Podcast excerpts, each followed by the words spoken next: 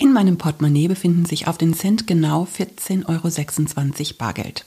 Ich habe zusammen mit meinem Mann zwei private Girokonten, zwei Geschäftskonten, ein Tagegeldkonto und ein Sparbuch. Auf meinem Girokonto sind zurzeit Punkt, Punkt, Punkt. Das erzähle ich dir nicht, das ist ja etwas zu privat, denn über Geld redet man ja eigentlich nicht. Aber was, wenn doch? Das habe ich mich die letzten Wochen gefragt und heute geht es mal um das Thema Finanzen.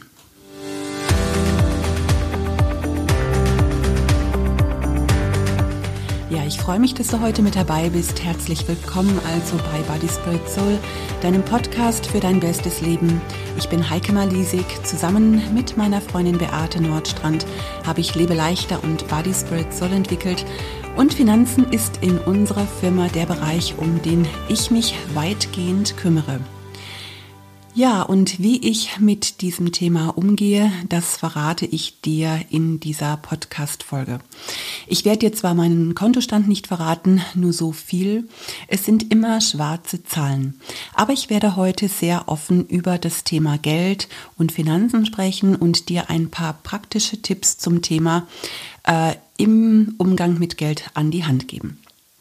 Ich stelle immer mal wieder fest, dass ich relativ offen äh, mit diesem Thema umgehe und dass es mich auch schon ziemlich früh in meinem Leben geprägt hat. Mein Mann sagte letztens zu mir, ich feiere dich echt, dass du so gut mit Geld umgehen kannst und ähm, das mit den Finanzen bei uns regelst.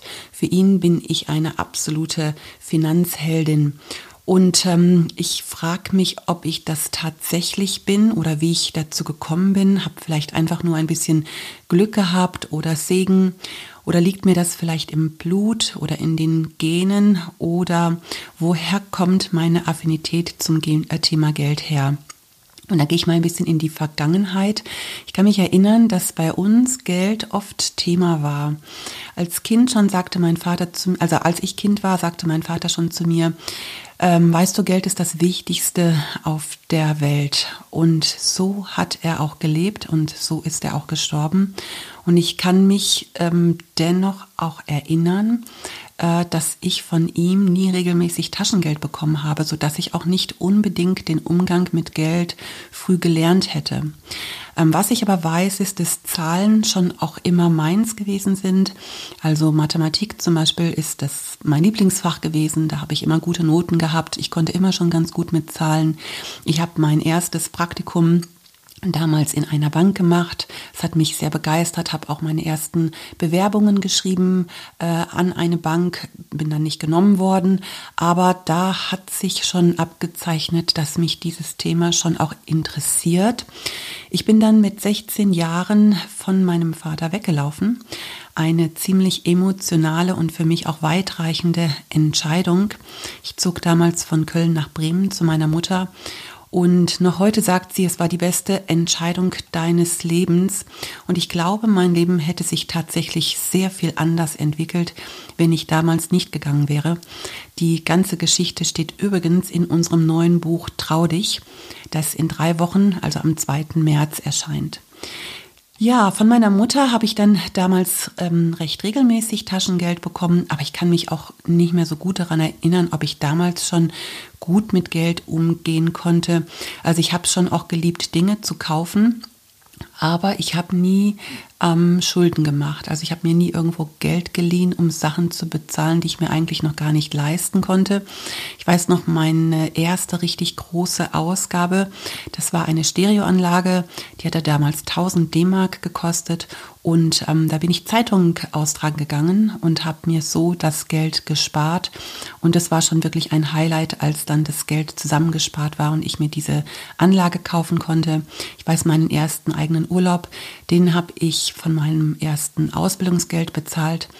Meine erste eigene Wohnung habe ich weitgehend mit gebrauchten und geschenkten Möbeln ausgestattet. Also auch da war mir wichtig, keine Schulden zu machen. Ähm, und ähm, Jahren, mein Mann und ich, wir haben uns dann kennengelernt und haben geheiratet. Und dann hat uns zusammen doch plötzlich eine große Summe gefehlt. Denn ähm, wir hatten damals keine Eltern, die uns, also wir hatten schon Eltern, aber ähm, die haben uns finanziell überhaupt nicht unterstützen können. Und wir haben zwei Hochzeiten gefeiert, eine in Ex-Jugoslawien, mein Mann kommt daher und wir haben dort standesamtlich geheiratet, eine in ähm, eine kirchliche Hochzeit in Deutschland. Und wir brauchten eine komplette Wohnungseinrichtung, denn dieses ganz zusammengeschusterte Zeug, was ich so in meiner Wohnung hatte, das ähm, wollten wir eigentlich nicht mitnehmen. Wir wollten es auch schön haben. eBay Kleinanzeigen, sowas gab es damals noch gar nicht. Und dann haben wir uns mal zusammengesetzt, haben geguckt, was verdienen wir monatlich. Wir hatten beide eine Festanstellung und wussten, dass wir zwei Jahre lang ähm, beide bei unseren Firmen arbeiten. Ähm, und ähm, danach wollte mein Mann auf die Bibelschule gehen und dann ähm, sind wir zur Bank gegangen und haben gesagt, also wir haben mal ausgerechnet, wir können monatlich 800 D-Mark abzahlen, wie viel Kredit bekommen wir dafür? Naja, und dann haben wir das genommen, was wir bekommen haben, haben dann alle unsere Sachen davon bezahlt und ja, haben das ähm, genau mit diesem Budget auch hinbekommen. Und nach zwei Jahren war dann der Kredit abbezahlt. Und irgendwie hatte ich in dieser Zeit bei uns auch das äh, Thema Finanzen übernommen. Und ich kann mich erinnern, was mir doch auch sehr wichtig immer gewesen ist, äh, möglichst das Konto äh, nicht zu überziehen. Es gibt ja diesen äh, Dispositionskredit, ähm, den hatten wir wohl auch, aber das ist irgendwie immer nicht so meins gewesen und ähm, da, das wollte ich immer nicht so gerne. Und das ist uns meistens auch gelungen bis 1995.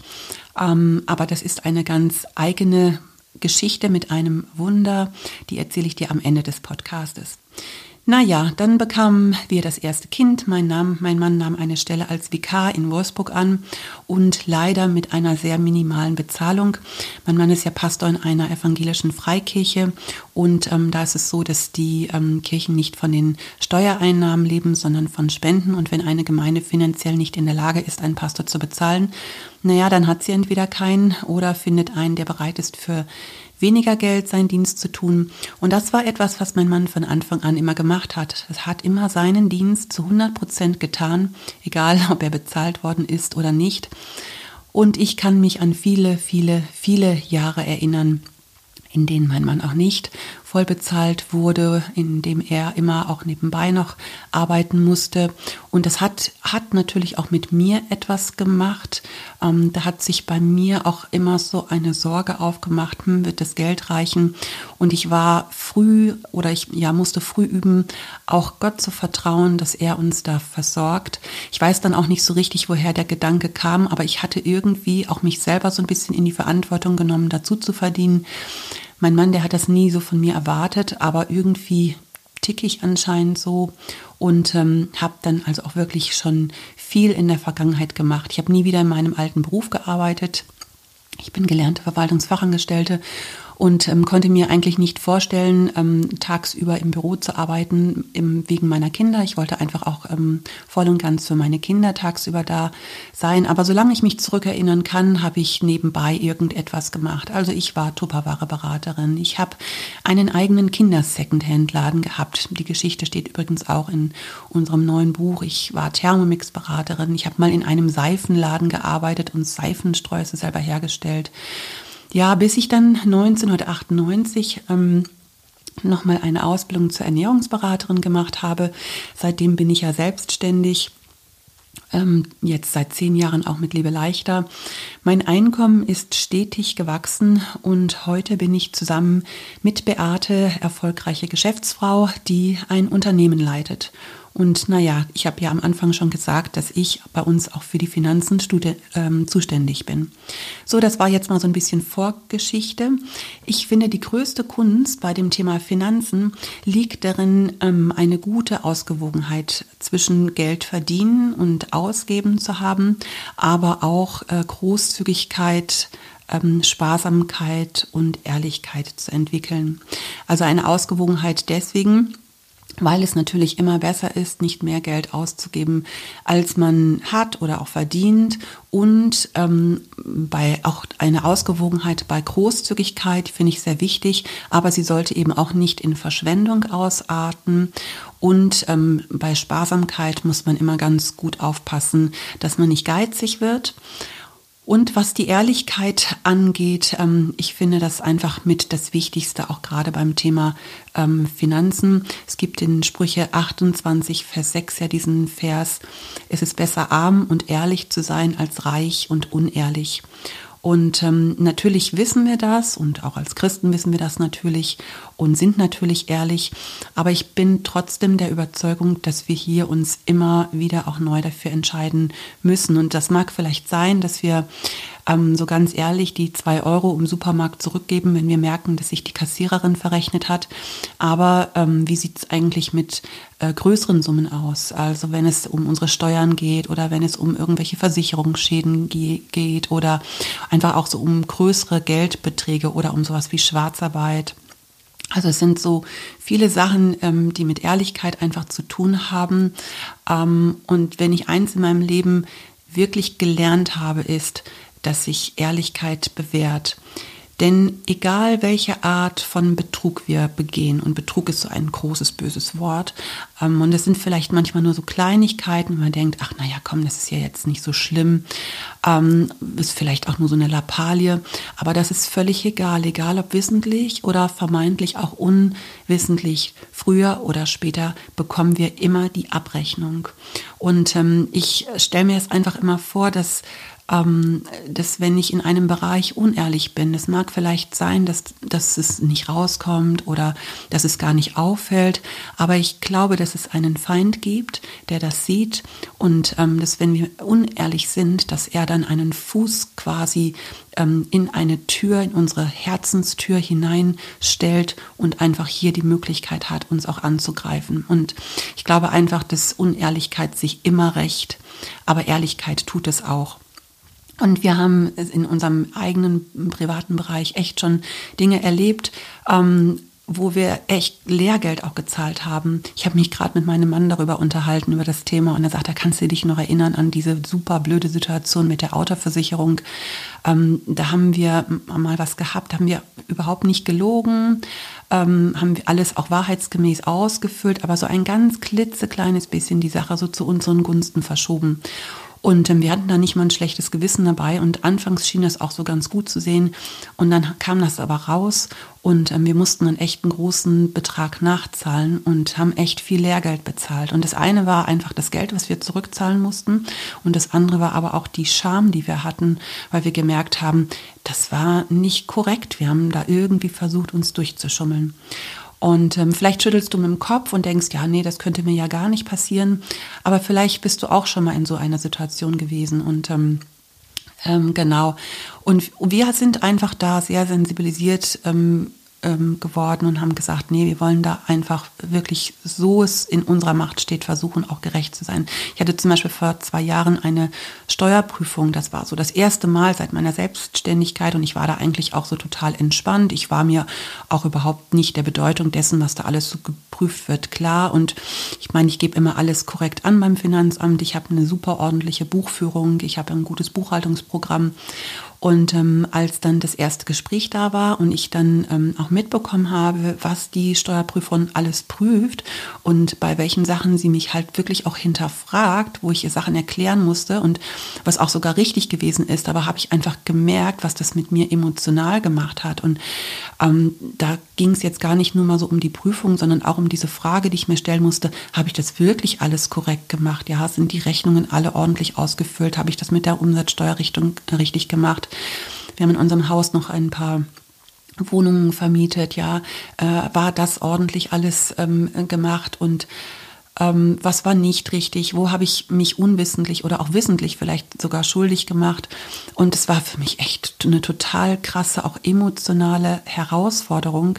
Ähm, aber am Ende von dieser Prüfung ähm, hatte ich einfach das richtig gute Gefühl, dass meine Steuer absolut sauber und korrekt geprüft worden ist. Und ähm, die äh, Steuerprüferin hat mir einfach so ein paar Sachen auch gesagt, die ich auch so für die Zukunft gut machen kann. Und ich glaube, sie war fast ein bisschen überrascht, auch dass ich so freundlich und auch dankbar ihr gegenüber war, weil mich diese Prüfung einfach so viel mehr sensibilisiert, auch ehrlich zu sein und alles zu belegen. Und ähm, da habe ich einfach gemerkt, dass auch so scheinbar negative Umstände dazu führen können, dass da nachher doch etwas Positives auch bei rauskommt. Genau. Ja, dann das Thema Großzügigkeit. Ich finde, auch da muss eine gute Ausgewogenheit da sein, auch äh, großzügig zu sein, aber das soll natürlich trotzdem nicht in Verschwendungssucht ähm, ausarten, großzügig ähm, anderen gegenüber, aber gerne auch sich selbst gegenüber. Die Beate hat da ja einen Podcast gemacht, ähm, schon vor einer Zeit äh, mit dem Thema, wie du reich willst, äh, wirst. Da will ich mich jetzt auch nicht wiederholen, aber es gibt einfach so diese Bibelstellen, ähm, die mir das auch immer wieder vor Augen führen. Im Psalm 112, Vers 5 heißt es, gut hat es, wer großzügig ist und gerne leid und in allen seinen Geschäften ehrlich ist. Also auch hier wieder die Betonung auf Ehrlichkeit. Oder in Sprüche 11, Vers 24, wer großzügig gibt, wird dabei immer reicher, wer aber sparsamer ist, als er sein sollte, wird immer ärmer. Oder auch aus Lukas 6, Vers 38, gebt und ihr werdet bekommen, was ihr versteht äh, verschenkt, wird anständig, ja großzügig bemessen, mit beträchtlicher Zugabe zu euch zurückfließen. Nach dem Maß, mit dem ihr gebt, werdet ihr zurückbekommen. Und das ist etwas, was wir selber immer wieder erlebt haben. Großzügigkeit fällt einfach so unter dieses Gesetz von Saat und Ernte. Du kannst einfach nichts sehen, ohne etwas dafür zu ernten. Vielleicht nicht unbedingt sofort und natürlich auch auf keinen Fall mit einer Erwartung, aber ich könnte hier jetzt einige Stories erzählen, bei denen dir absolut die Kinnlade runterfällt, wie wir Segnungen ähm, durch Großzügigkeit erlebt haben. Aber ich will unserem neuen Buch auch nicht alles vorwegnehmen, denn im Kapitel Trau dich großzügig zu sein, plaudern Beate und ich ganz schön aus dem Nähkästchen. Ja, also um eine Finanzheldin zu werden, finde ich, gehören diese beiden Attribute Ehrlichkeit und Großzügigkeit einfach dazu. Aber das soll gar nicht so heute mein Schwerpunkt sein. Ähm, sondern ich möchte heute einfach über diese fünf Bereiche Geld verdienen, ähm, Geld spenden, sparen, auch über das Thema Schulden und Geld ausgeben sprechen. Und Geld kann auf der einen Seite eine Gefahr sein aber kann auf der anderen Seite auch ein Segen sein. Und ich weiß aus eigener Erfahrung, ähm, weiß ich, dass ähm, mehr Geld zu haben sich besser anfühlt als wenig. Und deshalb ist es mir auch lieber, wenn ich viel Geld verdiene als wenig. Manchen ist das ja peinlich zuzugeben und ich frage mich, warum eigentlich? Mehr Geld zu verdienen ist doch einfach viel cooler, als wenn du wenig Geld verdienst. Und deshalb ist es auch dein gutes Recht, für deine Arbeit gut entlohnt zu werden. Also mach dir das ruhig mal bewusst, wenn du vielleicht deine nächste Gehaltsverhandlung hast oder wenn du vielleicht auch auf der Suche nach einem neuen Job hast. Ich finde, das ist einfach gar nicht so ganz unwichtig. Ähm, bei unserer Liebe leichter Ausbildung geht es irgendwann ja auch dann um das Thema Selbstständigkeit und ich erkläre das den Auszubildenden dann auch, was sie als Liebe leichter Coach verdienen. Und da ist einfach auch klar, wer mehr Kurse anbietet oder auch mehr Teilnehmer in seinen Kursen hat, der verdient natürlich auch mehr. Und so soll das auch sein. Das ist ja auch keine Schande. Und ähm, Beate und ich, versuch, wir versuchen da auch ehrlich immer im Umgang damit ähm, zu sein, was wir verdienen. Und wir haben das bei unseren Liebe leichter Coaches so gehandhabt, dass sie keine Lizenzgebühr zahlen müssen. Also das heißt, die ähm, Einnahmen, die sie erzielen, die bleiben komplett bei ihnen. Aber wir ähm, erklären unseren Coaches, dass sie bitte die Liebe leichter Bücher direkt bei uns bestellen. Einfach deswegen, weil wir da anders verdienen, als wenn die Teilnehmer das Buch irgendwo anders kaufen. An dieser Stelle vielleicht ein kleiner Einwurf, falls du eine neue berufliche Perspektive suchst, wie wär's denn mit Lebe leichter Coach? Ja, und äh, hin und wieder erkläre ich das auch mal bei meinen Vorträgen, also nicht direkt bei meinen Vorträgen. Beate und ich, wir sind ja normalerweise öfter auch auf Veranstaltungen eingeladen und da bringen wir auch immer unsere eigenen Bücher mit. Und da ist es immer so eine Gratwanderung. Eben beim Vortrag will ich nicht so viel oder eigentlich auch gar keine Werbung für die Bücher machen. Das soll ja nicht so im Fokus stehen. Äh, und ich bin dann immer ganz froh, wenn die ähm, Moderatorin dann auf den Büchertisch hinweist.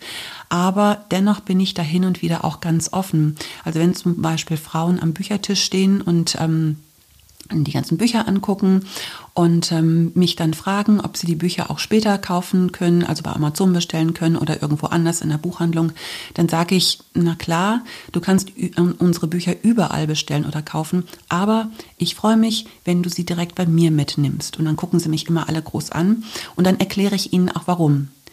Wusstest du, was ein Autor an seinem eigenen Buch verdient? Also normalerweise erhält man 10% vom Verlagsabgabepreis als Honorar. Der Verlagsabgabepreis, das ist so in etwa die Hälfte vom Buchpreis. Also bei unserem neuen Buch Trau dich zum Beispiel sind es die Hälfte von 16,99 Euro. Das sind 8,50 Euro. Und davon sind es im Normalfall 10 Prozent. Die Beate und ich bekommen, bekommen mittlerweile schon 12 Prozent, weil wir recht erfolgreiche Autorinnen sind. Das heißt, 12 Prozent von 8,50 Euro sind 1,02 Euro. Naja, und das müssen wir uns noch teilen, weil wir das Buch ja zusammengeschrieben haben. Also verdienen wir an einem Buch, das du in einer Buchhandlung kaufst oder im Internet bestellst, jeweils 51 Cent.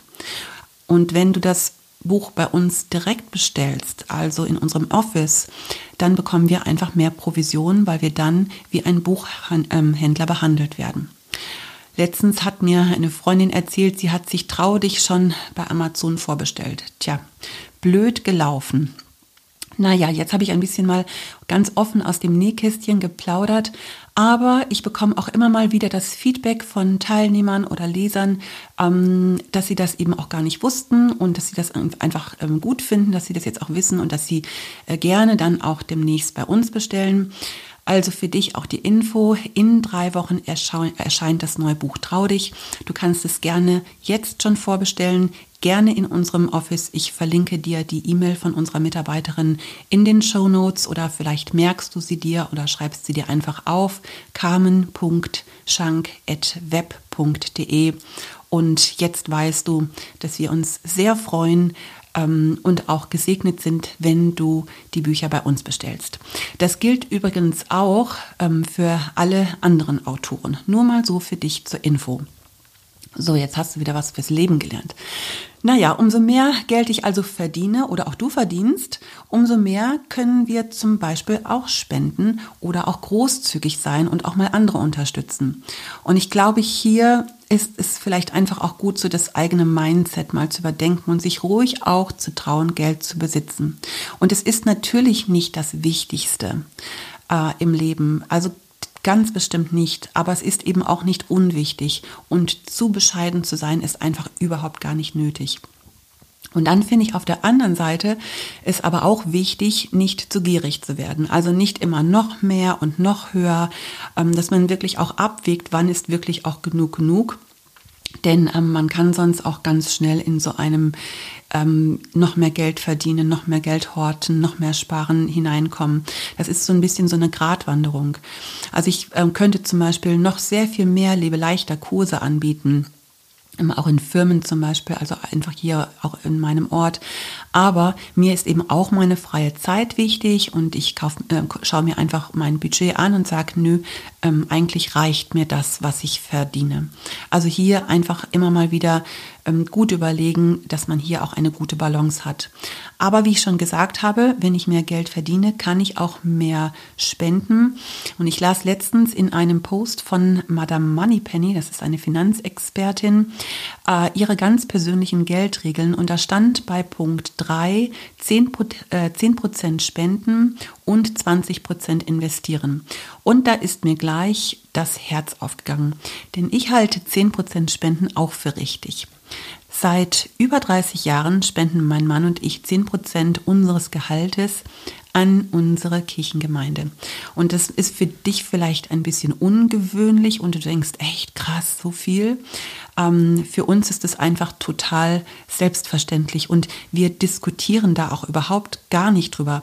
Also wir schauen nicht jetzt zuerst, ähm, ob wir mit den 90 Prozent, die dann übrig bleiben, auskommen, sondern in dem Moment, wo wir den Zehnten geben, das läuft bei uns per Dauerauftrag, ähm, ist der Rest, der übrig bleibt, das sind die 100 Prozent, die wir zur Verfügung haben. Also du sagst jetzt zum Beispiel auch nicht, ich schaue mal, was ich vom, was von meinem Bruttogehalt übrig bleibt und wenn was übrig bleibt, dann zahle ich Steuern und Versicherungsbeiträge. Also es wird ja auch automatisch von deinem Gehalt abgezogen, ohne Diskussion. Und das etwas, was wir echt in den Jahren immer wieder erlebt haben. Also auch in Jahren, in denen wir wirklich wenig Geld hatten. Gott hat uns immer reichlich versorgt, wirklich reichlich.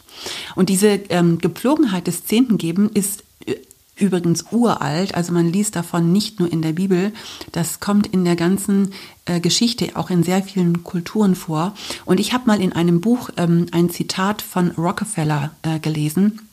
Und er schrieb, als ich meinen ersten selbstverdienten Wochenlohn anderthalb Dollar meiner Mutter heimbrachte, sagte sie, dass sie sich freuen würde, wenn ich den zehnten Teil davon und von meinen weiteren Einnahmen einem gottdienlichen Zweck spenden würde. Ich tat es und gab von da an bis heute von jedem Dollar, den ich verdiente, den Zehnten.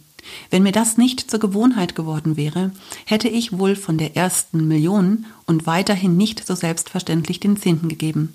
So aber bin ich dieser Regel mein Leben lang treu geblieben und ich sehe in dieser Gepflogenheit die eigentliche Ursache des unaufhörlichen Wachstums meines Reichtums.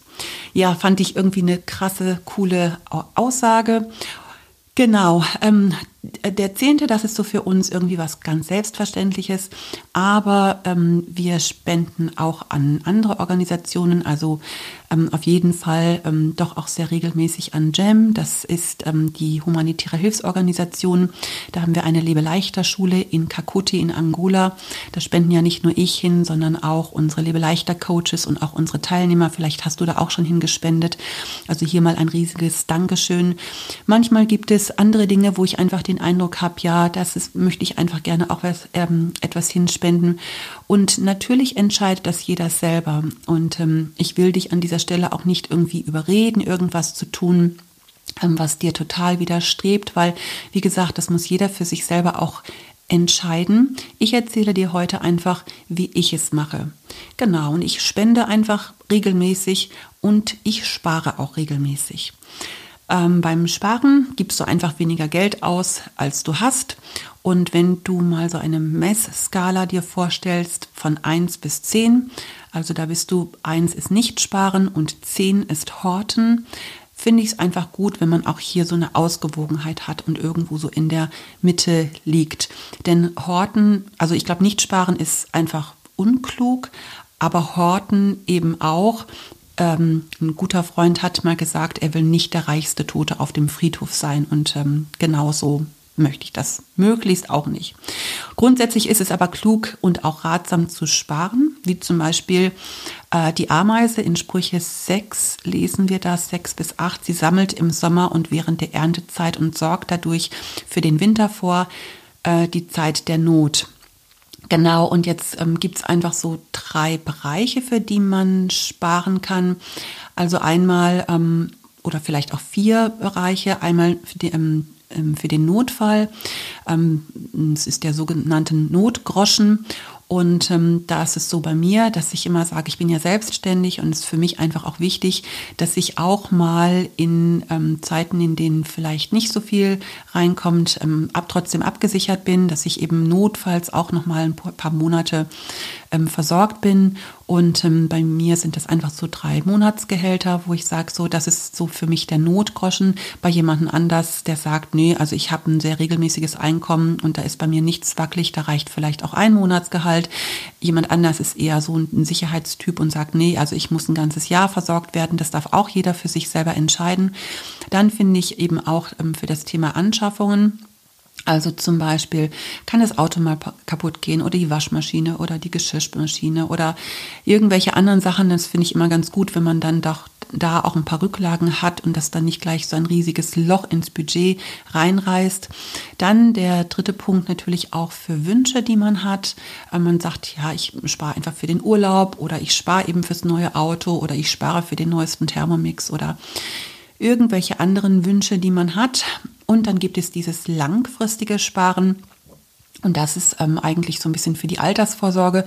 Und ähm, da ist mittlerweile ja klar, dass ohne langfristiges Sparen für die Altersvorsorge heutzutage es im Alter ganz schön eng werden kann, dass doch ähm, viele in die Alltagsarmut rutschen würde, wenn da nicht privat irgendwas vorgesorgt wird. Und da gibt es ja mittlerweile ganz viele Möglichkeiten. Ähm, ich äh, höre und lese momentan ziemlich viel über das Thema ähm, Aktien, ähm, auch Anlegen in ETFs zum Beispiel. Also ich folge zum Beispiel der äh, Madame Moneypenny auf Instagram, aber auch den Finanzheldinnen. Und ähm, ich habe auch schon viele Podcasts zu diesem Thema äh, gehört und auch viel gelesen, viele wirklich auch gute Tipps bekommen. Und wer da noch nicht so gute Erfahrungen gemacht hat, ähm, nicht so richtig weiß, wie er da anfangen soll, aber grundsätzlich interessiert ist, äh, dem kann ich ähm, tatsächlich das Buch Finanzheldinnen, das ist so ein Jahresplaner für Frauen empfehlen. Ähm, ich habe das Anfang des Jahres mal bekommen und habe es angefangen zu lesen und ähm, fand da wirklich richtig gute Tipps drin. Äh, richtig gut hat mir zum Beispiel auch der Test gefallen, welcher Risikotyp ich bin. Und ähm, dann habe ich ähm, da rausgefunden, dass ich äh, tatsächlich also Risiko ziemlich gut einschätzen kann. Und ich könnte theoretisch mich auch noch ein bisschen mehr in diese Materie einlesen. Ich bin mir auch ziemlich sicher, ähm, dass mir das sehr viel Spaß macht und ähm, dass mir das auch langfristig Erfolg bringt ähm, schon alleine durch meine Affinität zu dem Thema Finanzen oder auch Zahlen. Aber ich habe ein kleines bisschen Sorge, dass mich das zeitlich zu sehr einspannen würde. Und ähm, von daher sehe ich jetzt momentan zumindest erstmal davon ab. Wer weiß, kann sich vielleicht auch noch verändern.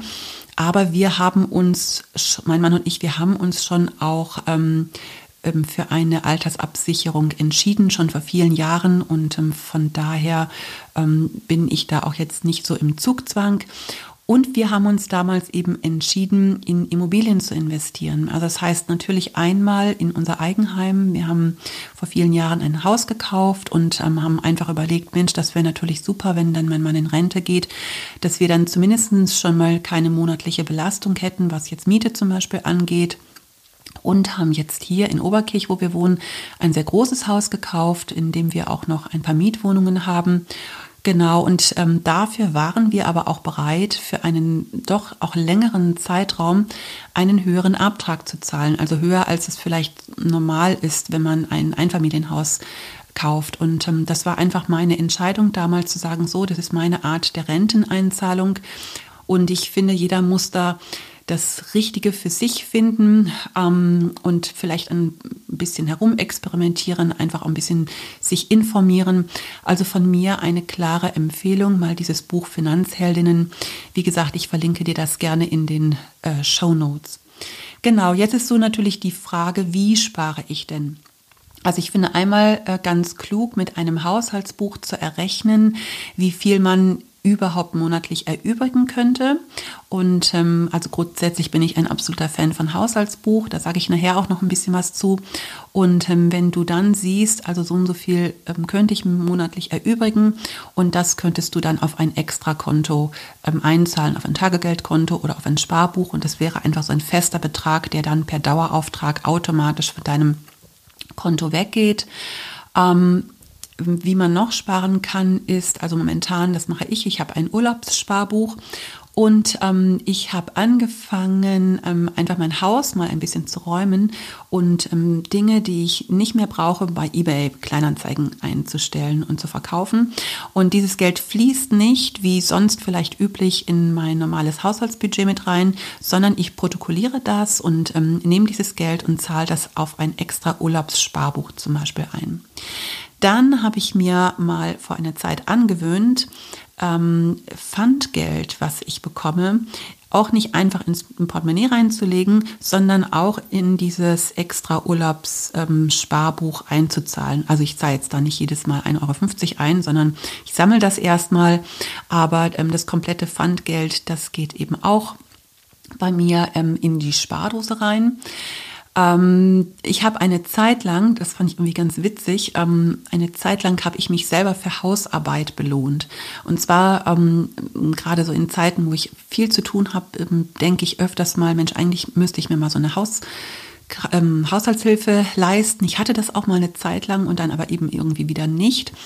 Und ähm, wenn ich dann so richtig im Elan bin, wenn ich wenn so ein paar Stunden richtig ähm, fleißig bin im Haushalt mit Fensterputzen und so richtig ordentlich Bad sauber machen und saugen und wischen und so weiter und so fort, dann stoppe ich mal die Zeit und dann rechne ich mir aus, was würde so eine Haushaltshilfe kriegen. Keine Ahnung, 15 Euro die Stunde. Ich weiß gar nicht, wie viel das mittlerweile ist. Und diese 15 Euro, die lege ich dann auch für mich weg und spare sie. Also jetzt in meinem Fall, eben ich bin gerade für Urlaub am Sparen, würden diese 15 Euro dann auch in ein Urlaubssparbuch reinfließen. Ich, äh, mir fällt gerade ein, das ist ja fast ein bisschen unfair, ne, dass nur ich äh, für dieses Urlaubssparbuch spare, aber mein Mann hat auch einen Teil Hausarbeit mit übernommen. Also genau, vielleicht ähm, messe ich da auch mal die Stunden. Nee, mache ich nicht. War ein Spaß. Genau, vergiss es wieder. Genau, dann ähm, wenn es irgendwelche Nachzahlungen gibt, na, keine Ahnung, eine Steuernachzahlung oder irgendwelche anderen Sachen, wo du irgendwie so eine Sonderzahlung erhältst, ähm, dann mache ich das ganz oft, dass ich das auch sofort beiseite lege, dass ich da gar nicht äh, dran gehe, sondern, keine Ahnung, in eine Sondertilgung reinstecke oder eben auch ähm, aufs Sparbuch lege. Und dann ist es natürlich so, ähm, ich bin ja selbstständig.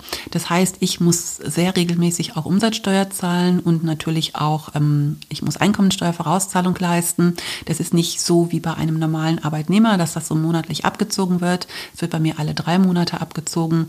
Und ähm, hin und wieder, je nachdem, wie ich vorausgezahlt habe, muss ich dann auch mal richtig viel nachzahlen.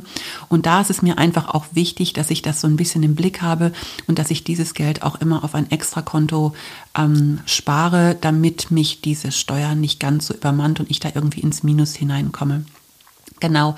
Du merkst also schon, da ist ein bisschen auch, ähm, also man muss einfach auch ein bisschen da ähm, sich Gedanken machen. Man muss es vielleicht auch ein bisschen protokollieren. Also ich habe da tatsächlich auch so eine Excel-Liste, wo ich diese Beträge auch eintrage, also wo ich auch reinschreibe, was ich an Rücklagen, was an Rücklagen gerade auch so für Steuern nötig ist.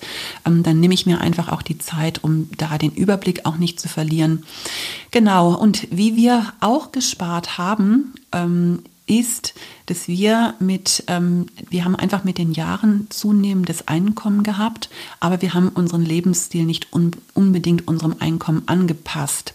Das heißt also, ähm, wir haben einfach nicht mehr, äh, umso mehr Geld wir verdient haben, auch mehr Geld ausgegeben. Und ähm, genau dazu erzähle ich dir auch noch was ähm, beim Thema Geld ausgeben. Aber das ist auch eine Möglichkeit zu sparen. Genau. Ich will das Thema Schulden vielleicht noch anreißen. Das ist etwas, was mich jetzt nicht wirklich betrifft, ähm, aber doch ziemlich viele Menschen betrifft. Und deswegen möchte ich das einfach in, dieses, ähm, in diesen Podcast mit reinnehmen. Ähm, denn das ist für mich ein absolut rotes Tuch. Und wenn ich das irgendwie vermeiden kann, dann möchte ich keine Schulden machen. Und ich weiß sehr wohl, dass das auch nicht immer so einfach ist. Also wir haben diese Zeiten auch erlebt, wo, wo wir auch Schulden hatten. Und ähm, ich weiß, was das mit mir macht. Ähm, ich weiß, dass nicht jeder mit total gutem, großem Einkommen gesegnet ist. Ich weiß, dass es gerade auch für diejenigen, die so am Existenzminimum leben, dass es für die wirklich, wirklich, wirklich schwierig ist, auch nicht in so eine Schuldenfalle reinzukommen. Ähm, so von daher ähm, habe ich da mega nicht nur Verständnis für, sondern ähm, ja, genau, doch, ich kann das einfach eben auch verstehen, aber ähm, möchte trotzdem ähm, so ein paar Sachen ähm, einfach sagen, die dir vielleicht auch helfen können, ähm, nochmal so einen neuen neues Mindset bek zu bekommen, auch zu dem Thema Schulden.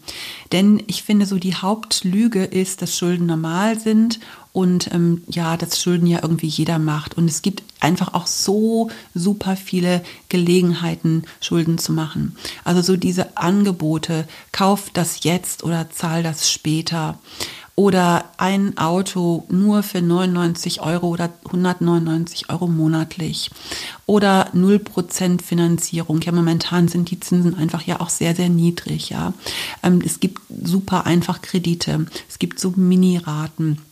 Und ich kann mich noch erinnern ähm, an die Zeit, wo ich ähm, Thermomix-Beraterin gewesen bin. Da gab es auch immer die Möglichkeit, diesen Thermomix in Raten zu kaufen. Und die waren einfach auch unschlagbar günstig, wo man dann wirklich auch so gedacht hat, ah, das lohnt sich ja überhaupt nicht, den, äh, den jetzt, ähm, jetzt auf einmal zu bezahlen. Aber ich finde, ähm, monatliche Raten machen eigentlich etwas mit dir. Und ähm, so von daher würde ich immer sagen, lass das. Versuche echt für Dinge zu sparen und wenn du das Geld hast, dann kauf dir das. Also ich bin sogar ein Gegner von Kreditkarten. Mein Mann hat eine Kreditkarte und ich kriege immer die totale Krise, wenn dann so um den 20. rum kommt die Kreditkartenabrechnung und wenn, wenn er dann zu viele Sachen auf Kreditkarte gekauft hat. Ich finde das, ähm, ich habe nicht so den guten Überblick und ähm, also er macht das auch ganz selten, weil er weiß, dass ich das nicht so gerne habe. Aber auch das sind so es ist letztendlich auch nichts anderes als ein Kredit, den man genommen hat. Und bei Schulden gibt es einfach so zwei Gefahren. Also einmal gibt es die wirtschaftliche Gefahr, das heißt, Zinsen arbeiten einfach immer gegen uns, auch wenn sie niedrig sind, egal. Aber was ich viel schlimmer finde, ist, dass es auch eine geistliche Gefahr ist. Das heißt, durch Schulden werden wir irgendwie doch auch gebunden und sind nicht mehr so frei. Und ähm, es steht in Sprüche 22, Vers 7, wer Geld leihen muss, wird zum Sklaven seines Gläubigers. Und wenn wir Geld aufnehmen und Schulden machen, dann stellen wir eigentlich auch eine Vermutung über die Zukunft an. Äh, und wir können ja überhaupt nicht wissen, was die Zukunft uns bringt. Ja, du kannst plötzlich arbeitslos sein oder krank werden oder da kommt einfach so ein Virus daher und ähm, plötzlich äh, geht dein Geschäft den Bach runter. Also wir merken gerade in der jetzigen Situation, dass wir die Dinge nicht in der Hand haben und dass wir keine Ahnung haben, was die Zukunft bringen wird. Und das steht in Jakobus 4, Vers 14 ja auch. Woher wisst ihr denn, was morgen sein wird? Naja, und dennoch kann es natürlich ähm, sinnvoll sein, für bestimmte Projekte auch ähm, Kredite aufzunehmen. Klar, also auch gerade wenn du jetzt Investitionen ähm, für, die, für eine Firma oder für ein Geschäft hast oder eben auch für das eigene Haus. Das halte ich schon auch für sinnvoll. Natürlich auch für Ausbildung. Und es kann auch mal sein, dass du sagst, Mensch, ich brauche einfach ein, ein Auto und wenn dann da gar kein Geld da ist, dass man sagt, okay, ich nehme ähm, da auch mal Geld auf für ein Auto. Aber auch hier würde ich immer überlegen, muss es wirklich der Neuwagen sein oder ja, genau. Aber wie gesagt, das muss jeder auch selber entscheiden. Genau, wir müssen einfach hier immer auch ähm, die Gefahren, die dahinter stecken, erkennen und ganz sorgfältig abwägen.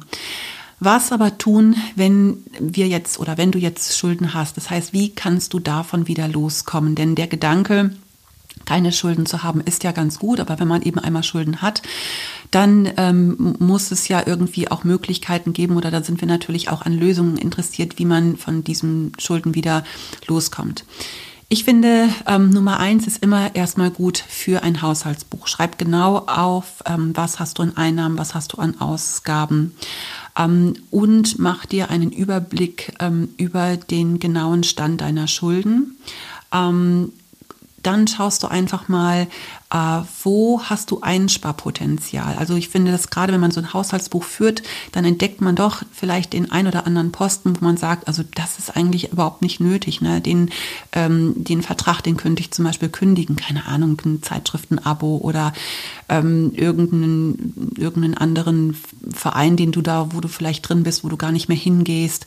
Ähm, manchmal ist Eins, äh, Einsparpotenzial, ich habe es jetzt zum Beispiel auch gemerkt, gerade auch bei Lebensmitteln, ja, es muss jetzt auch vielleicht nicht immer die teuerste Wurst sein, es müssen auch nicht irgendwann zehn Obstsorten sein, es reicht ja dann vielleicht auch mal eine Zeit lang nur die Obstsorten zu kaufen, die gerade im Angebot sind. Das sind so Kleinigkeiten und denkst, ach naja, das bringt ja nichts, aber Kleinvieh macht auch Mist und es bringt nämlich doch unterm Strich was. Genau. Dann ist es gut, wenn du einen Schuldenrückzahlungsplan machst, dass du einfach sagst, so, ich habe das und das in Einsparpotenzial und ich beginne jetzt mal mit dem kleinsten Kredit auch den abzuzahlen. Vielleicht hast du da auch Möglichkeiten von Sondertilgung, ähm, sprich da auch mit deinem Bankberater vielleicht mal. Es gibt ja auch sowas wie Schuldnerberatung, also auch da finde ich, muss man sich nicht zu schade ähm, sein, das vielleicht auch in Anspruch zu nehmen. Und was ganz wichtig ist, also während einer Schuldenrückzahlung auf gar keinen Fall irgendwelche neuen Kredite aufnehmen. Und ähm, wenn du dann irgendwann an den Punkt kommst, dass deine Schulden zurückgezahlt sind, dann spar doch diesen Teil einfach mal. Also du hast ja dann einfach gelernt, auch mit weniger auszukommen. Und wenn man sich dann nicht daran gewöhnt, dass jetzt wieder mehr Geld zur Verfügung steht, könnte man diesen Betrag, wo man Schulden zurückgelegt hat, in, ähm, damit Rücklagen bilden. Also das finde ich ist eine ganz gute Idee. Und wenn du mal mit dem Gedanken spielst, vielleicht einen größeren Kredit aufzunehmen, keine Ahnung, vielleicht für ein Auto oder so, dann könntest du mal im Alltag für eine Zeit zum Beispiel diese monatliche Tilgung auf ein Sparbuch überweisen und einfach mal so herausfinden, ob du wirklich mit dem restlichen Geld gut zurechtkommst und ähm, genau hast dann auch nach einer Zeit ja schon einen Teil gespart und könntest das zum Beispiel auch als Anzahlung nutzen. Genau, das sind einfach mal so ein paar ähm, Tipps, die du nutzen kannst, wenn du eben doch auch Schulden hast. Mm, ich finde ein ganz, ganz guter Tipp, und das ist etwas, was ich schon seit Jahren mache, setze deinen inneren Kontostand auf einen positiven Betrag. Also es gibt ja sogenannte Dispositionskredite, das heißt, du kannst dein Konto immer bis zu einem gewissen Betrag überziehen, keine Ahnung, ein, zwei, drei Monatsgehälter, aber es gibt keinen Guthabenrahmen. Und das könntest du aber machen. Du könntest zum Beispiel auf deine Kontoauszugsmappe in großen Buchstaben einen Guthabenrahmen aufschreiben äh, und versuchen, dass das Konto nicht unter diese Grenze sinkt. Ähm, das können 50 Euro sein, das können 500 Euro sein, so ganz egal, je nachdem, wie du dir das auch so leisten kannst. Also das Besondere ist, es tut einfach der Seele gut und es kostet nicht viel. Die Bank hält dich vielleicht ein bisschen für verrückt auf der einen Seite, auf der anderen Seite kriegst du für dein Geld sowieso keine Zinsen momentan. So von daher ist es eigentlich ein bisschen auch egal. Und so ein Polster, das hilft nicht nur ähm, deiner Seele, sondern auch deinem Geldbeutel. Denn wenn du über Monate ein stark überzogenes Girokonto hast, dann verursacht das Stress, egal ob bewusst oder unbewusst. Und ähm, in deinem Unterbewusstsein ist es verankert, dass wir immer zu weiter Schulden machst. Aber wenn du dagegen mit einem ähm, positiven Kontostand lebst ähm, und das Geld nicht immer bis zum letzten Cent ausgibst, dann wirkt sich das auch auf dein Unterbewusstsein aus. Und ähm, das bringt dann auch im wahren Leben mehr Geld. Genau, und so mache ich das schon seit Jahren. So habe ich es meine Kinder auch gelehrt und ich freue mich, dass sie auch wirklich ähm, das so praktizieren. Und mein Mann ist da auch immer völlig von geflasht und sagt immer, du bist echt eine Finanzheldin. Das ist echt cool, dass du das schon so viele Jahre so machst. Genau. Ähm, das äh, bedeutet dann eben aber auch, nicht zu viel Geld auszugeben, also nicht mehr Geld auszugeben, als ich habe. Und da stelle ich mir vielleicht oder sollten wir uns vielleicht auch immer mal wieder die Frage stellen, wann ist genug genug? Ähm, unsere Schränke sind eigentlich so voll. Mal Hand aufs Herz, ich glaube, keiner von uns bräuchte irgendwelche Kleidung zu kaufen, weil er zu wenig hat. Aber wir haben uns einfach so dran gewöhnt, in, in dieser Konsumgesellschaft zu leben, auch ein bisschen in dieser Wegwerfgesellschaft. Und ich frage mich manchmal wirklich, wo das, ähm, ähm, wo die Nachhaltigkeit bleibt und ähm, hinterfrage mich wirklich gerade in den letzten Monaten, welche Dinge sind wirklich sinnvoll, denn ich kann kenne das auch, ne, dass man einfach Dinge kauft, ja, weil sie im Angebot sind oder ja, weil weil man gerade am Shoppen ist und ähm, habe jetzt aber auch wirklich festgestellt, weniger kann kann auch oft mehr bedeuten. Und ähm, da bin ich auch wieder beim Haushaltsplan. Also auch der kann dir helfen, auch eine Übersicht zu bekommen über die ganzen Einnahmen und Ausgaben, weil wir das manchmal überhaupt nicht auf dem Schirm haben. Unser Haushaltsplan hilft dir auch dabei, so Kleinigkeiten aufzuschlüsseln. Und es sind manchmal vielleicht wirklich nur Centbeträge oder so kleine Eurobeträge. Dann ist es hier mal ein Euro für ein Brötchen oder da ein paar Cent für eine Einkaufstüte oder hier mal Süßigkeiten an der Tankstelle oder Snacks gegen einen Heißhunger.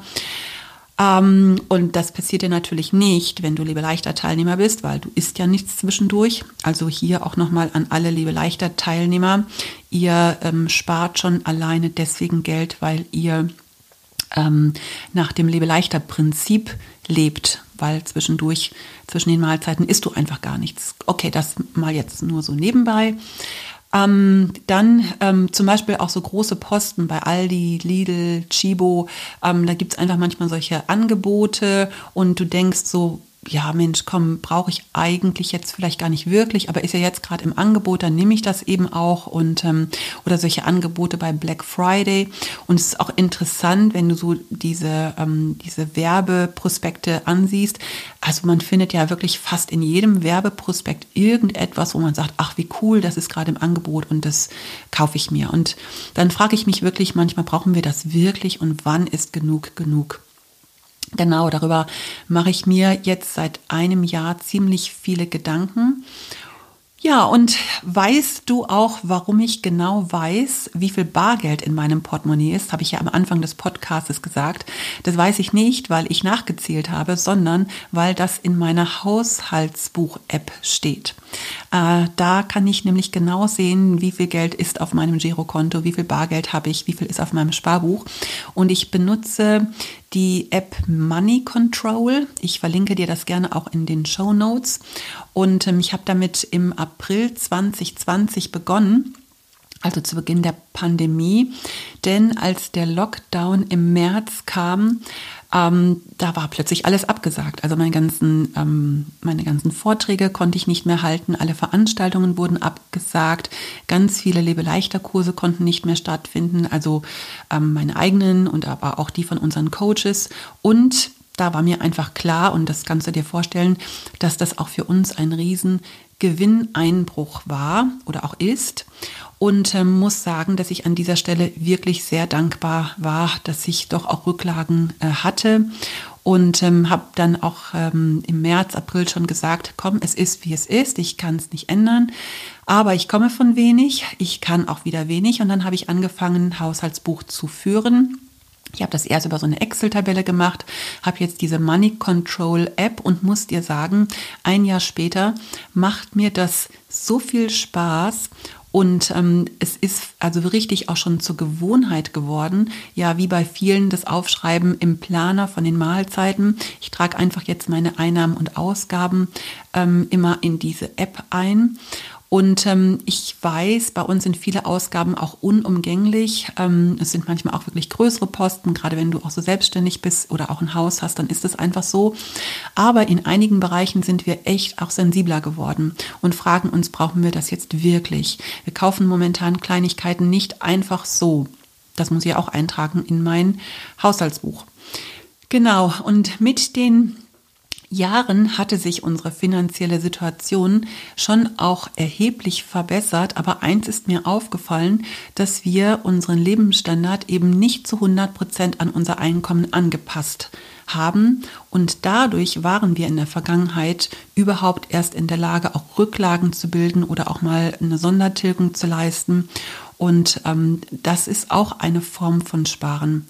Das heißt, ähm, klar, wir können uns Dinge ganz anders leisten als noch vor zehn Jahren und also es tut auch echt gut. Aber auf manches verzichten wir dennoch, ja, vielleicht, weil wir auch einfach so ticken und weil wir einfach denken, es ist ja gar nicht unbedingt nötig. Also mein Mann und ich, wir gehen zum Beispiel so gut wie nie essen. Also wirklich sehr, sehr, sehr, sehr selten. Wenn wir mal essen gehen, meistens mit irgendwelchen Gutscheinen, die wir geschenkt bekommen haben. Und wir gehen einmal im Jahr immer wirklich schön essen an unserem Hochzeitstag. Ähm, aber ansonsten geben wir für Essen gehen ähm, wirklich nicht viel Geld aus. Aber dafür machen wir einmal im Jahr vier Wochen Urlaub und da geben vielleicht andere nicht so viel Geld für aus. Dann gebe ich relativ wenig bis gar kein Geld für Dekoration und für Blumen aus. Und du denkst vielleicht jetzt echt jetzt, aber das muss doch sein.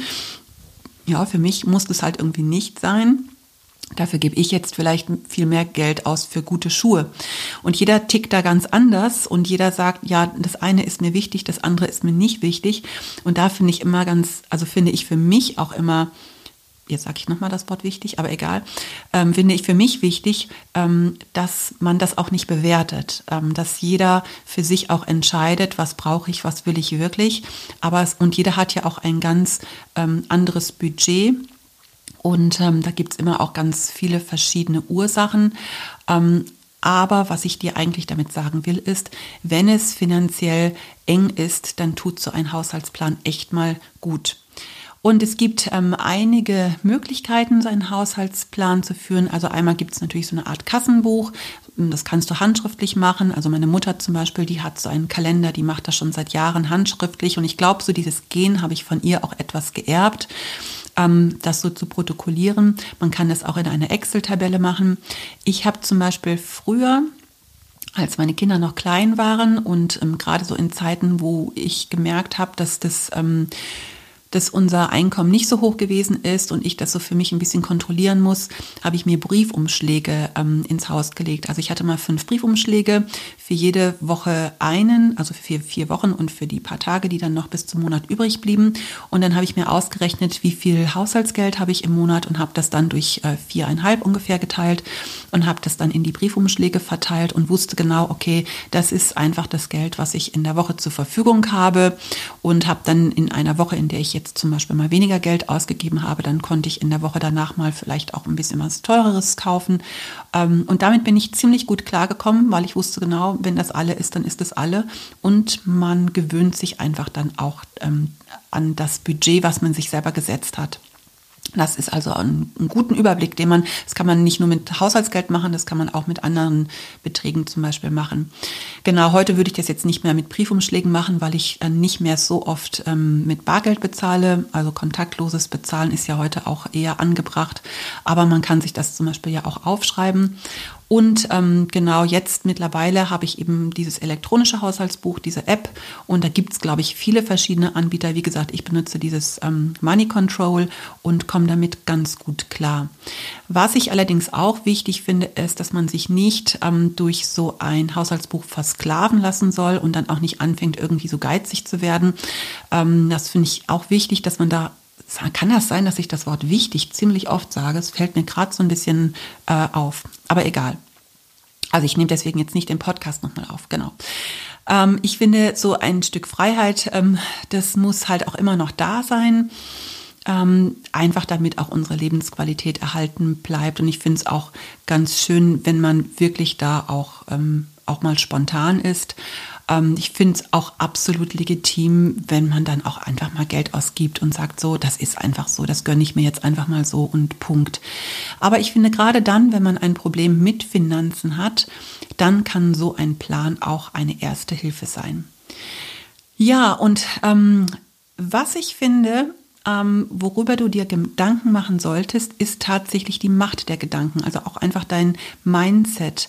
Denn ähm, die Ein äh, Einstellung zu Geld, die entscheidet weitgehend auch über unsere finanzielle Situation. Das heißt, hast du dich mal gefragt, wie dein Mindset aussieht?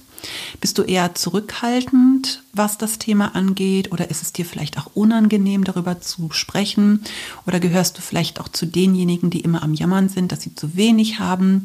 Oder erwischst du dich vielleicht auch dabei, eher geizig zu sein? Was auf jeden Fall klar ist, mein Vater hatte Unrecht. Geld ist nicht das Wichtigste auf der Welt. Aber ich habe mich auch erwischt dabei, dass ich mich eine Zeit lang sehr gegen diese Festlegung oder diese Aussage auch gewehrt habe und damit das genaue Gegenteil bewirkt habe. Also das war mir viele Jahre in meinem Leben auch echt peinlich, wenn ich viel Geld hatte und ähm, wenn ich mir auch Dinge leisten konnte. Und ich habe immer gedacht, ähm, dass es unangebracht ist und im Grunde genommen ist es auch eine falsch verstandene Armut. Und ich musste lernen, auch diesen Gedanken zu durchbrechen und Geld als das zu sehen, was es ist. Das ist Mittel zum Zweck. Und wenn ich mehr Mittel habe, dann habe ich eben auch mehr zweckreiche Möglichkeiten. Ja, und wie ist es bei dir? Traust du es dir zu, viel Geld zu haben oder eher nicht? Ich glaube tatsächlich, dass es auch sowas gibt wie einen Geist der Armut oder einen Geist des Geizes, auch einen Geist der Gier, aber auch einen Geist der, der Freigebigkeit, einen Geist der Großzügigkeit, einen Geist der Ehrlichkeit. Und ich glaube, es ist gut ist, dass wir uns da selber auch mal hinterfragen und eine äh, gute, uns für eine gute Ausgew äh, Ausgewogenheit entscheiden. Ja, und vielleicht kommst du ja auch richtig gut mit Geld zurecht und ähm, das ist für dich gar nicht so ein wichtiges Thema. Aber ich glaube, dann hättest du den Podcast vermutlich gar nicht bis zum Ende angehört, denn der ist diesmal ja auch ziemlich lang. Wir sind schon bei fast einer Stunde. Und ähm, genau, ähm, aber eben, das Thema ist ein ziemlich großes. Ich hätte, glaube ich, noch viel, viel mehr dazu erzählen können. Ähm, habe versucht, das so ein bisschen zusammenzufassen, was mir wichtig ist oder genau, wo ich einfach mir auch Gedanken drüber gemacht habe oder wie ich es auch mache. Und ich habe dir ja auch einige Bibelstellen genannt. Das heißt also, auch die Bibel ist voll mit dem Thema Finanzen. Ich habe mal gelesen, dass es in der Bibel über 2000 Stellen gibt, die über ähm, Geld und Besitz handeln. Und Jesus äh, sprach zweimal so oft über dieses Thema wie über Glauben und Gebet. Finde ich ganz interessant. Ich glaube, 15 Prozent seines Redens beschäftigte sich direkt mit dem Thema Geld. Und in ganz vielen Gleichnissen spricht er auch über unser Verhältnis zum Geld. Das heißt also, wenn du noch mehr Finanztipps haben möchtest, dann schau mal in das Buch der Bücher, nämlich die Bibel kannst du übrigens, und das weißt du jetzt ja mittlerweile auch, die Body Spirit Soul Bibel, die kannst du gerne auch bei uns bestellen. Beate und ich, wir freuen uns. Ja, und jetzt bin ich gespannt, was dieses Thema mit dir gemacht hat. Woran ich auf jeden Fall glaube, ist, dass wir einen Gott haben, der uns mit allem versorgt, was wir brauchen. Und diese Zuversicht ist einfach auch in Situationen cool, die wir selber so nicht in der Hand haben. Und da übe, übe ich mich auch immer wieder selber, ähm, immer wieder auch zu vertrauen, wenn es eng wird, wenn es schwierig wird, wenn Dinge nicht so vorhersehbar sind, ähm, auch Gott zu vertrauen, dass er uns finanziell auch versorgt. Und ich habe diese Zusage vor vielen Jahren einfach mal bekommen, auch durch eine Prophetie, dass Gott uns über alle Maßen finanziell versorgen wird. Und ähm, das hat er wirklich bis jetzt auch gemacht und daran will ich auch wirklich weiter glauben. Und ein Finanzwunder zu erleben, ist dann auch irgendwie so richtig cool. Und ähm, ganz zum Schluss habe ich dir ja schon gesagt, erzähle ich dir diese Finanzwundergeschichte, die wir vor vielen Jahren erlebt haben. Also es ist wirklich schon viele Jahre her. Und sie hat mich aber nachhaltig so stark geprägt, dass sie mir einfach auch deutlich gemacht hat, wie wichtig es ist, weise auch mit Geld umzugehen. Ich habe dir ja anfangs gesagt, ähm, dass für mich ein überzogenes Konto ein wirklich auch rotes Tuch ist. Und ähm, gerade in den ersten Jahren auch unserer Ehe war das manchmal gar nicht so einfach. Also wir, ich hatte das mit diesem Guthabenrahmen damals noch nicht und ähm, ja, wir waren auch immer wieder so gerade so ein bisschen an der Grenze und ich habe immer versucht, dass es möglich nicht ins Minus reingeht. Und dann ist aber 1994, äh, 1994 und 1995 etwas passiert, ähm, bei dem wir unser Konto richtig krass auch überziehen mussten. Und zwar ist 1994 unser drittes Kind ähm, geboren und uns ist das Auto durch einen Motorschaden kaputt gegangen. Wir hatten damals einfach kein Auto, haben aber eine ziemlich große Nachzahlung bekommen. Ich glaube, das war damals Erziehungsgeld, ich weiß es gar nicht mehr. Und wir hatten dann doch auch relativ viel Bargeld. Und unser ganz großer Wunsch war, einen ähm, VW-Bus zu fahren. Ähm, wir hatten uns sehr einen, so einen T4 gewünscht damals, waren uns aber auch klar, dass das finanziell überhaupt nicht möglich ist. Wir haben damals in Wolfsburg ähm, gelebt, also der Stadt von VW und haben dann so ein bisschen mal geguckt und haben einen, ähm, so einen alten Trans, nee, alt war ja nicht, drei, dreieinhalb Jahre alt war, glaube ich, Transporter gefunden ähm, für Geld, was wir uns eigentlich nicht leisten konnten und haben dann also wirklich auch unseren Dispo bis aufs Letzte ausgereizt, haben uns dieses Auto gekauft. Tja, und das Problem war, dass mein Mann so wenig Geld verdient hatte damals, dass wir irgendwie keine Möglichkeit hatten, äh, diesen Dispositionskredit wieder auszugleichen, weil die Zinsen einfach gegen uns gearbeitet haben. Und damals habe ich auch noch nicht so kluge Reden über das Thema Finanzen geschwungen. Da war ich mit dieser, mit dieser Thematik noch nicht so sehr vertraut. Und ähm, dann passierte Folgendes. Ich habe einfach irgendwann die Augen zugemacht und habe nicht mehr aufs Konto geschaut. Also das ist so ein bisschen, ähm, als wenn du nicht mehr auf die Waage gehst. Und habe dann trotzdem Geld ausgegeben. Und ähm, es ging, glaube ich, so ein knappes Jahr, wo ich wirklich gemerkt habe, ähm, Augen zu und durch. Und ich will das alles gar nicht wissen. Und ähm, fühlte mich auch so ein bisschen ohnmächtig dieser ganzen Situation gegenüber. Und dann war ich im Herbst auf einer Frauenkonferenz in ähm, Bad Gandersheim und stehe dort so bei der Konferenz im Lobpreis und bekomme von Gott einen Eindruck. Ähm, und es war, als wenn Gott mir ins Herz spricht und sagt, Heike, du gehst unweise mit deinen Finanzen um. Und es hat mich dermaßen getroffen und ähm, ich habe dann wirklich um Vergebung gebeten. Ich habe gesagt, Gott, es tut mir total leid, ähm, dass ich ähm, einfach ähm, meine Augen verschlossen habe vor dem, was ist. Es geht halt auch gar nicht, einfach nicht mehr aufs Konto zu schauen, einfach trotzdem Geld auszugeben, ohne drüber nachzudenken. Und habe da in diesem, an dieser Konferenz wirklich auch Buße getan, habe Gott das alles abgegeben, habe ihm aber auch unsere Situation hingelegt und habe gesagt, Gott, ich bitte dich, dass du uns irgendwie hilfst, aus dieser Nummer rauszukommen. Genau, ich habe dann da auch nicht viel mit Leuten drüber ähm, gesprochen. Das ist ja auch so ein, ein Schamthema eigentlich auch. Ich bin dann nach Hause gefahren, ich habe dann meinem Mann aber davon erzählt. Und ähm, genau, habe mir dann natürlich einen Überblick gemacht, auch über unsere finanzielle Situation. Und das Konto war damals, ähm, ich glaube, um 6000 äh, D-Mark war es, glaube ich, damals überzogen. Und ähm, genau, und habe dann einfach immer wieder dafür gebetet, dass Gott uns irgendwie aus dieser Misere raus ähm, hilft. Und Zwei Wochen nach der Konferenz hat sich bei uns Besuch angekündigt. Ein Ehepaar aus unserer Stadt wollte gerne ein Gespräch und ähm, ich kannte die Frau. Sie war hin und wieder bei uns in der Gemeinde, aber ähm, gehörte eigentlich einer anderen Gemeinde an. Den Mann kannte ich gar nicht. Und dann haben wir gedacht, naja, die brauchen vielleicht irgendwie ein Eheberatungsgespräch oder keine Ahnung, was sie wollten. Sie haben auch nicht gesagt, was sie wollten. Wir haben sie dann zu uns zum Essen eingeladen und haben dann hinterher auf dem Sofa gehabt. Wir hatten wirklich einen ganz netten Abend. Und dann habe ich sie dann aber zum Schluss gefragt, weswegen sie denn eigentlich gekommen sind, weil sie hatten sich so ein bisschen selber bei uns eingeladen, hatten auch angekündigt, dass sie ein Gespräch mit uns wollten. Und dann erzählte uns die Frau, dass sie eine Erbschaft gemacht hat und dass äh, Gott ihnen ähm, aufs Herz gelegt hat, hat uns einen Teil davon abzugeben. Und mein Mann und ich, wir haben uns angeguckt, uns ist die Kinnlade runtergefallen und wir haben so gedacht, echt jetzt, das ist ja total krass.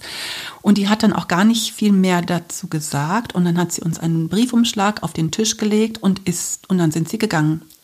Und erst als sie dann weg, äh, weggegangen sind, also als sie dann gegangen sind, haben mein Mann und ich diesen Briefumschlag geöffnet und in diesem Briefumschlag waren 10.000 D-Mark.